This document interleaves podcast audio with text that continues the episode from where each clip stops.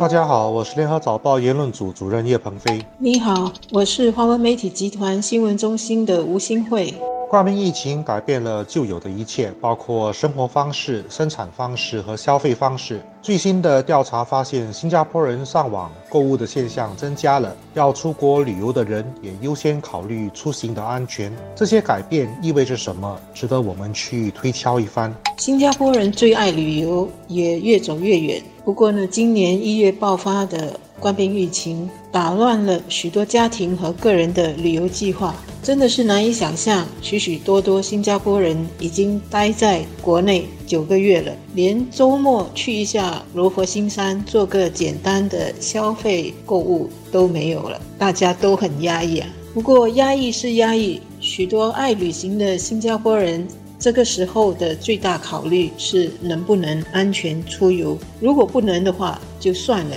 想都别想。旅游网站 Agoda 日前针对一千多名新加坡人做的那个调查就显示，有超过三成的新加坡人只愿意在有疫苗之后才考虑出国旅游，而他们出游前的考虑因素呢，还包括要去的地方和国家疫情是否已经受到控制，要进出这些地方的时候是否需要被隔离等等。调查还发现。Z 时代出生的年轻人，也就是现在十五到二十五岁的这一层人最为保守，有超过四成是表示有了疫苗才愿意出国旅游。当然，不出国并不表示不出门，那就在自己的国家度假吧。所以呢，有大约百分之四十七的受访者说他们会重新考虑旅游地点和方式，而度宅假 （staycation） 就成了新的趋势。大约有一成国人是表示愿意比平时更加愿意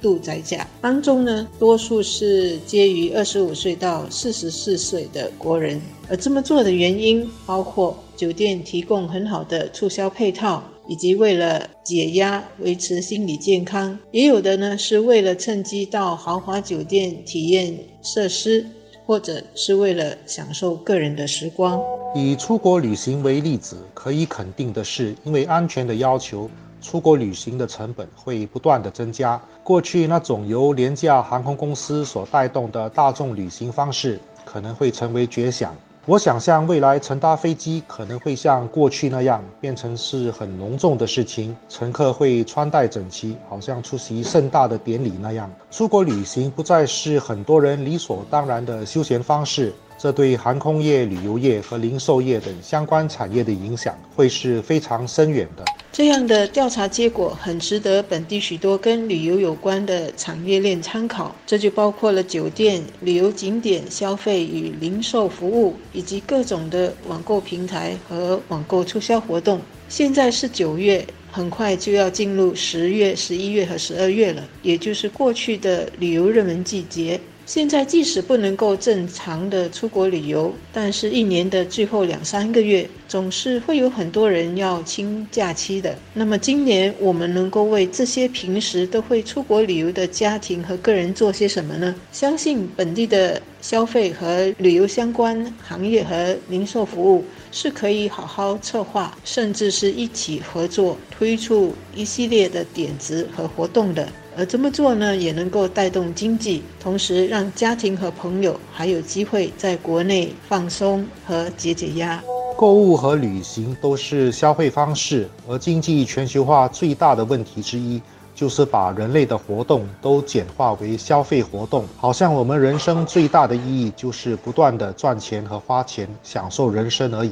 我们现在讨论网购和出国旅行，是根据过去的经验，相信这是因为疫情的影响，虽然很严重，但是严重的程度并不是全面的，还是有不少人的生活和收入还没有受到太大的打击。如果疫情持续到明年，购物和旅行在人们生活里的重要性是不是还维持不变？恐怕也是一个问题。前几天九月九号的购物促销活动，好几个网购平台的业者都说，今年的交易量和消费额都比以往增加了好多，大概介于百分之十五到百分之三十五左右。那么现在是九月的学校假期，好多家庭是没有机会带孩子出国旅游。那就在本地消费和休闲。这对本地的商家都应该是一个大好的机会，尤其是现在也正在举行网络版的新加坡热卖会 （Singapore Sales）。那么，吸取这个九月连串的购物促销活动的反应和经验，下来的十一月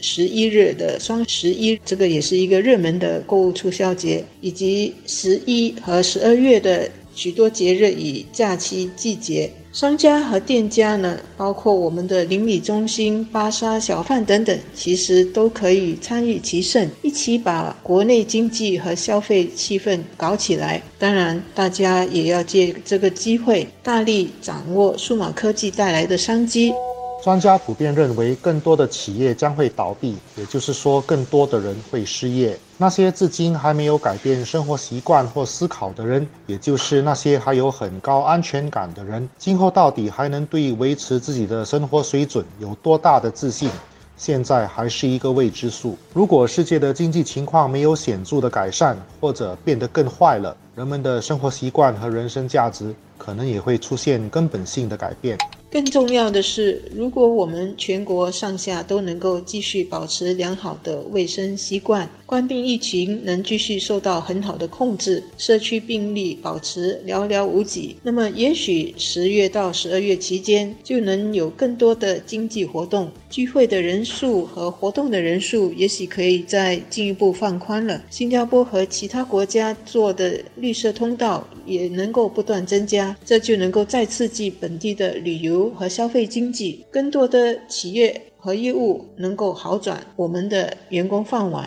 也就更有保障。